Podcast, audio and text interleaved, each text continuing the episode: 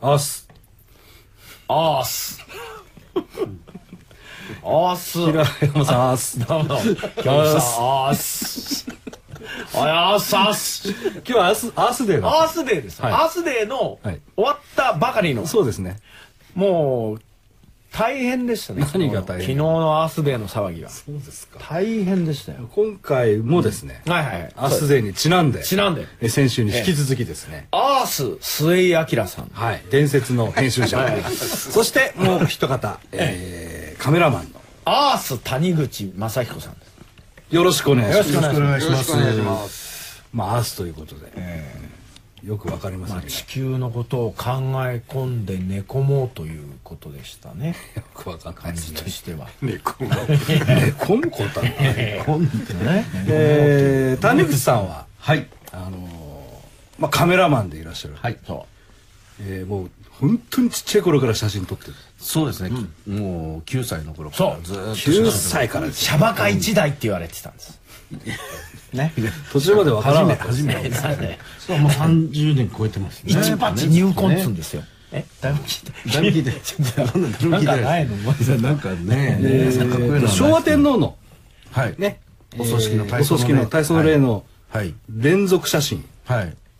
あのーはい。あ、本当かい。はい。あのまあ過激派がこう車あの車列に突っ込んでくる。スクープですね。連続スクープがーっとこうあったんですけど、はい。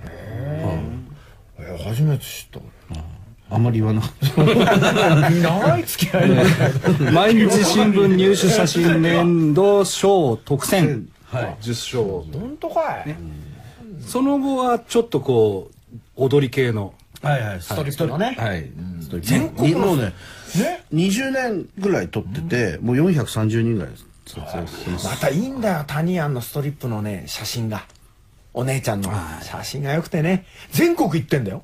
ね。そうですすごいんだよ。どうなんですか？今でもだいぶ減ってるんですよ。ね。僕が撮り始めたね20年ぐらい前は温泉劇場も入れて120ぐらいあったんですけど、今実質温泉入れても10巻ぐらいなんですそんなに少ないんですか？すごい少ないんです。10巻？10巻ぐらいだと思います。もうレッドデータじゃないですかそうです。レッドデータ施設ですそうよよ、そうよ。す。ごいんだって。もうね、あの、なんだ、あの、こんなおばちゃんがね、金髪のずらつけてきたやつ。感じね。そればっかりじゃないですよ。あ、本当？得意な昔のイメージでしょ。まあ確かにそういうところもあるんですけど。あの割とね、この人70円台ぐらいで止まってるんですよ。情報が。なんでギャグも古いですし例えも古いです。あんま気にしないで東京ガベッセコレクション El chascón en buena forma, un mes que casado tiene que tenerlo. Mucha broma. Debo parecerme a ella y así me pareceré a Jesús. Detta program presenteras med kärlek, rättvisa och principen av passivt motstånd. Vi kommer inte på något jävla sätt bråka med våra lyssnare. Namaste, Judem, hej Gandhi.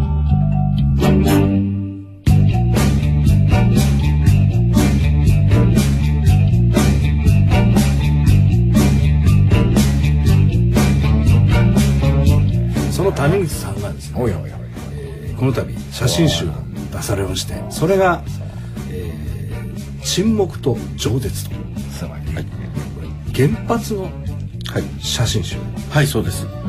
ですね。はい、今日はその、えー企画をされた、はい、あの編集の土屋さんも来てますよろしくお願いします。こんにちは。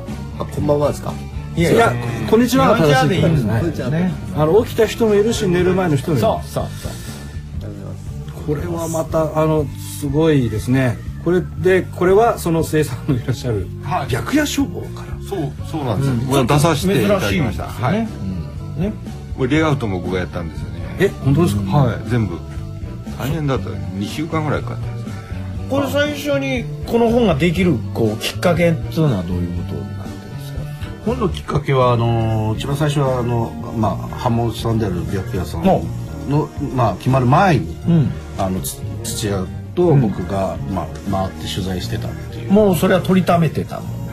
いやあのうんそうですねあの最初土屋の企画がうん僕のところに来て、それで取材し始めて、えー夏水9月ぐらいですかね確か。昨年度9月。昨年の9月。9月か？10月か。そのぐらいですよね、で生産の方に写真を。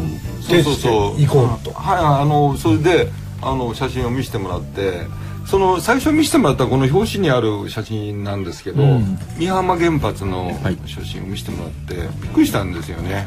原発のあるとこでみんな海水浴してすごいですねこれね。奥にね原発があって、えっとこうこういう光景ってこれ、まあ、昔だったら分かるんですけど、事故があった後だから、えーこれ今でもこういう感じでやってるのみたいな感じですごいびっくりして。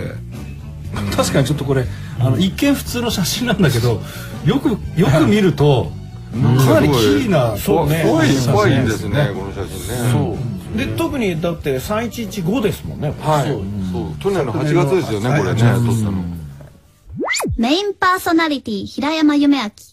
レギュラーゲスト京極夏彦が送るラジオプログラム東京ガベージコレクション。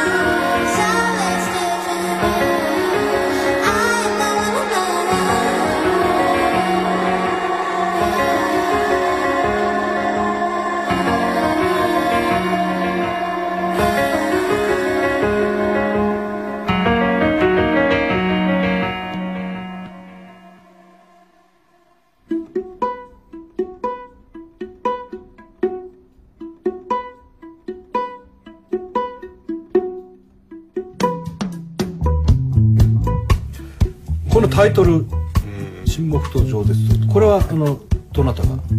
つけ土屋さん。はい。これですね。原発のある町っていうのは生産が。僕ね、キュープラのある街を覚えて。原発がある町にするか原発のある町にするか。はいはいはいはい。なるほどね。のがいいですねやっぱりね。のがいいんですのがいいですね。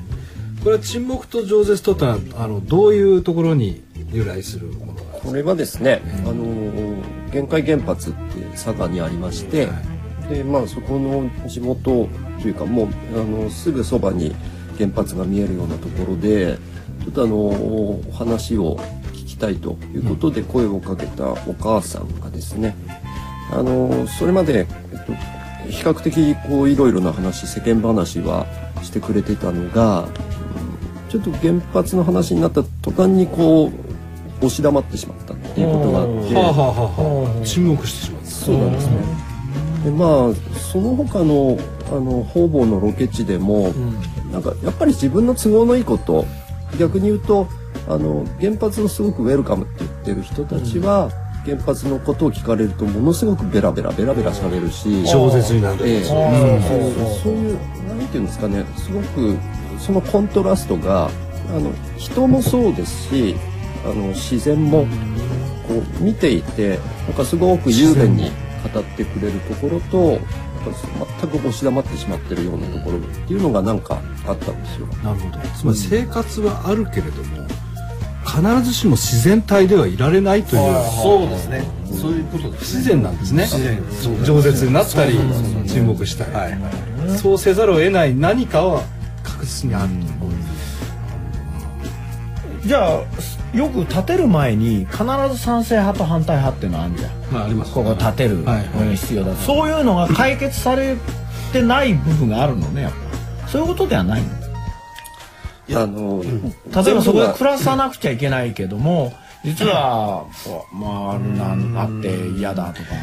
でもあれか？やっぱ311以降だとそういう最初は賛成派だった人っていうのもだんだんこう考え方ももっと変わったりとかもしてんのかもしれないね。あの100%賛成とか、ん。100%反対っていう、そういうきっぱりしあた気持ちじゃないと思うんですね。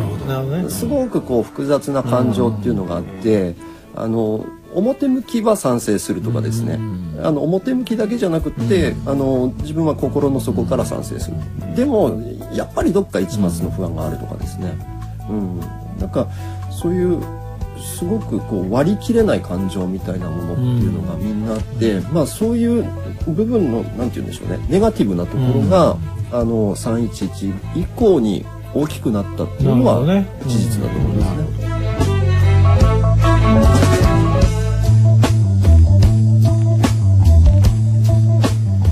そういうことをね、例えばこうルポルタージュしてうん。文章に起こすんじゃなくて、こう絵で写真で写真で押さえちゃうっていうね、あたりがちょっとやっぱこれは他と経路の違うプレゼンテーションだなと思ったんだけど反対とか賛成とかっていうこと写真ってこうなんですかまあ確かにこう自分がね撮り手がね、反対って言うとそういう目線の写真を撮ったりとか、うん賛成っていうことができるんだけれども、もっとこうそこのその部分をこうあるものをこうポンと撮って提出することによって、その見てくれる読者っていうかにあの考えてもらいたいと、そうね、だからジャッジはしない。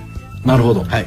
生で。生で、はい。ドンと見せる、はい。こういうのを言うとね怒られるかもしれないですけどこの谷口さん撮った写原発の写真見た時に、なんかすごいかっこいいなと思って、いや僕ねあの昔から工場憧れてんですよ、最近工場流行ってますからね、その あの工場のディテールっていうかあのすごい好きなんで、なんかその自然の中になんか真っ白いその建物がガーッとあってかっこいいなっていうそういうのは悪いことですかね。そういうの思いいやでも僕もやっぱりねあのなんていうんですかね。原発ってその昭和っぽいですよね。建築がね、レトロですね。はい、レトロな感じがして、やっぱ工場萌えじゃないですけど、やっぱ撮っててこの角度の方がかっこいいとか、思ってきちゃうんですね。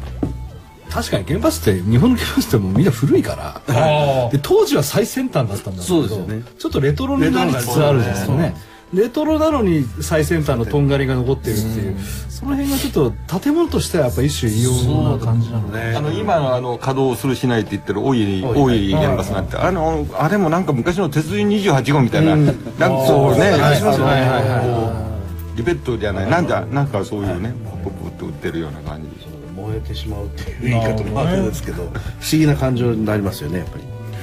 そうどどっちにしろさこう日本人で大体まあ20世紀からのこうなんだ課題引き継いできてる課題で、まあ原発が今回ものすごくガーンと出てきたけどいくつかあってで原発と基地と軍隊、でまあ日本、これ全然決着ついてないけども、なんとなくこうあのーまあ形がそういう風にできちゃったからまあなんとなくうまくやってよみたいなことになってるのがやっぱりねあの一番身近に来てるよねこの原発問題に関してはね。みんな考えないといけない。ですね。でやっぱりみんなね、あのさっき完全な賛成もああそう完全な反対もいないって言ってたけど、その通りだと思うんですよね、でもすごい揺れてるし考えてると思うんだけどそれが言葉だとねいや俺は賛成だとか書かなきゃいけなくなっちゃうわけよ。あーきっと、はい。でこれ見るとね顔でわかるんだよね、なるほどなるほどね。腹の底から笑ってないだろうみたいな、ああなるほどね。写真ってひょっとしたらここれなんじゃないかなって思って、はい。よくわかりました。すごいすごいアイデアだな。ちょっとありがとうございます。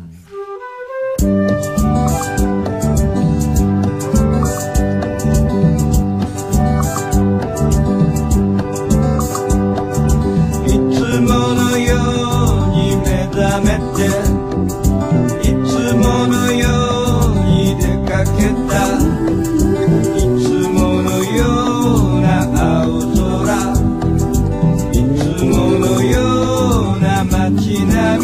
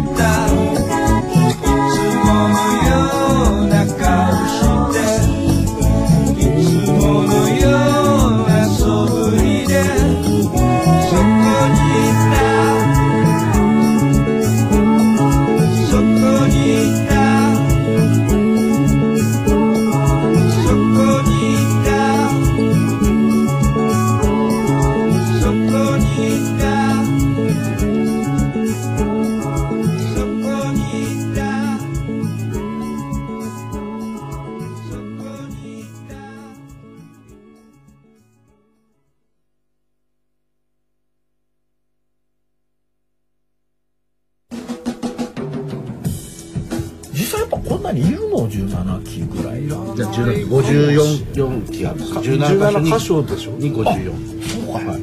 あこの狭いところに54は多い気がしますだってさカリフォルニアと同じ広さでしょ、カリフォルニアってそんなにあんの？54いやないない。ないよね。ないですそんなないよね。ないです。ないまあ、人口がち全然違うっていうことはあるのかもしれないけど。でもそれにしたってね。まあ多い感じはしますね。多いとかそのいらないっちゃいらないのかもなっていう気にはなってるでしょみんな。さ、なってる。だって今一個も動いてないよねえっと再稼働今これが一機だけ北海道の泊まり3号機で。ドイツはあれだよね。もう全廃で決まったんだよね。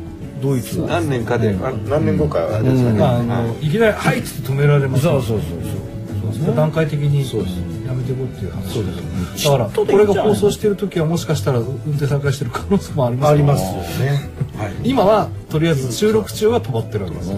ほぼね。本土の。そうだよねこれ北海道にもあるの？北海道裏表泊まりですね北海道泊まり。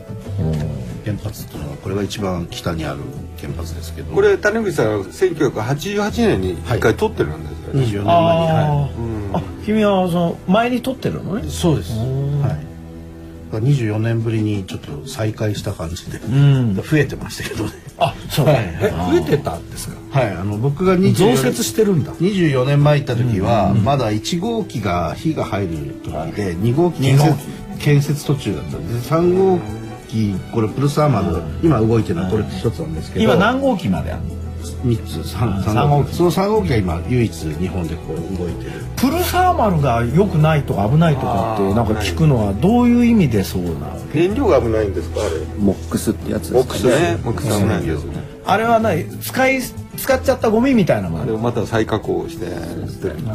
再利用。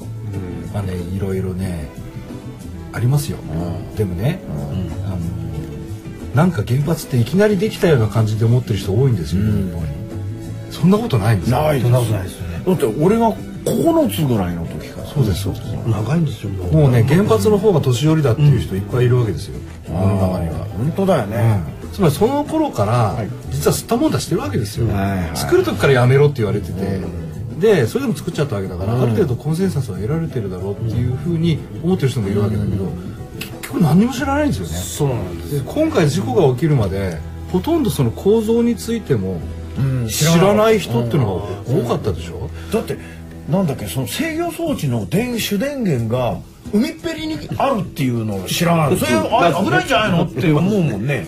電源全喪失って。えそれ エヴァみたいじゃん。しかも1号機2号機っていうそれエヴァだったのかな？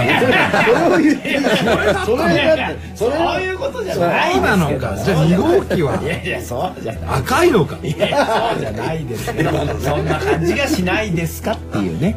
まあまあまあそうですよね。本当ですよ。それに関して言うとねやっぱこう国が騙してるとか、隠してるとか、まあ、確かに多少そういうあるとは思うんだけど、むしろ知らない方も少し悪かったなって僕は思っていて。で知らないことを言われたら隠してたのかっていうのもどうかなっていう。だってちょっと第一さこれだけ関わり合いがあって一発でおかしくなっただけでこんだけ国がガタガタになるんだったら絶対これはさ教育で教えないといけない。そうそうそうそう基本は。こういうことになっていてっていう。全然社会でやんなかったよね。社会でやったのって大村益次郎とかだろ俺がなんでそこ細かいんですからそうだよまあまあね笑い過信とかそうですね。過信は過信って言わなかったと思う社会ではそんな感じだったと大河ドラマですよね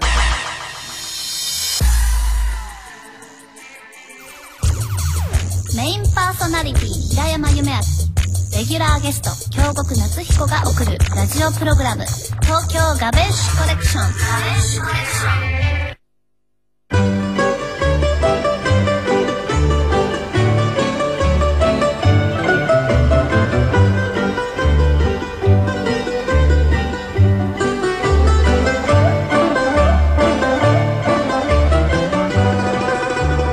ン。もっと変わるのないの？俺あれもったいないなと思ってるよ。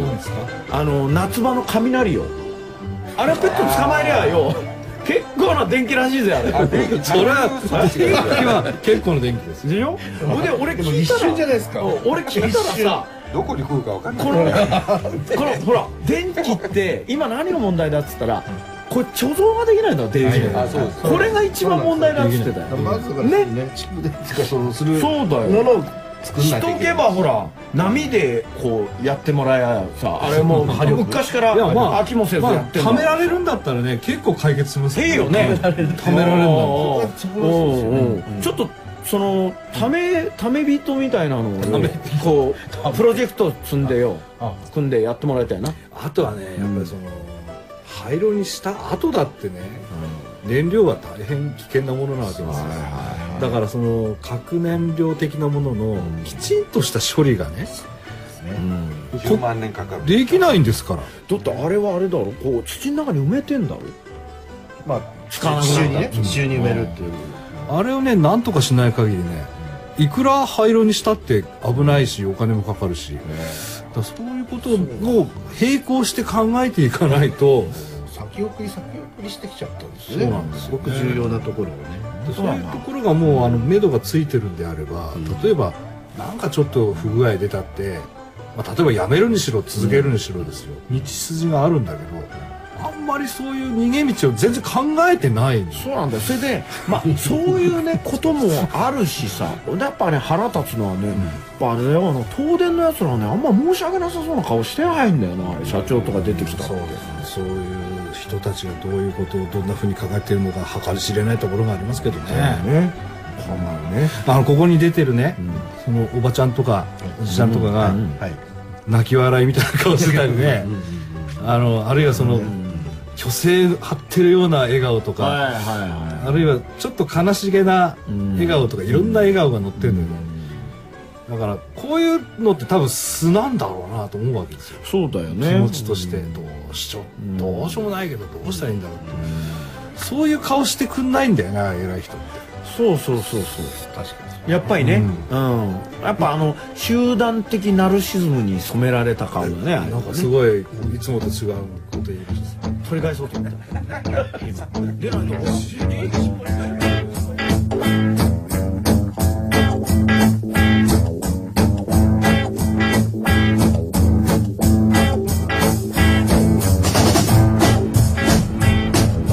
まあこの、えー沈黙と饒舌はいろんなことを考える。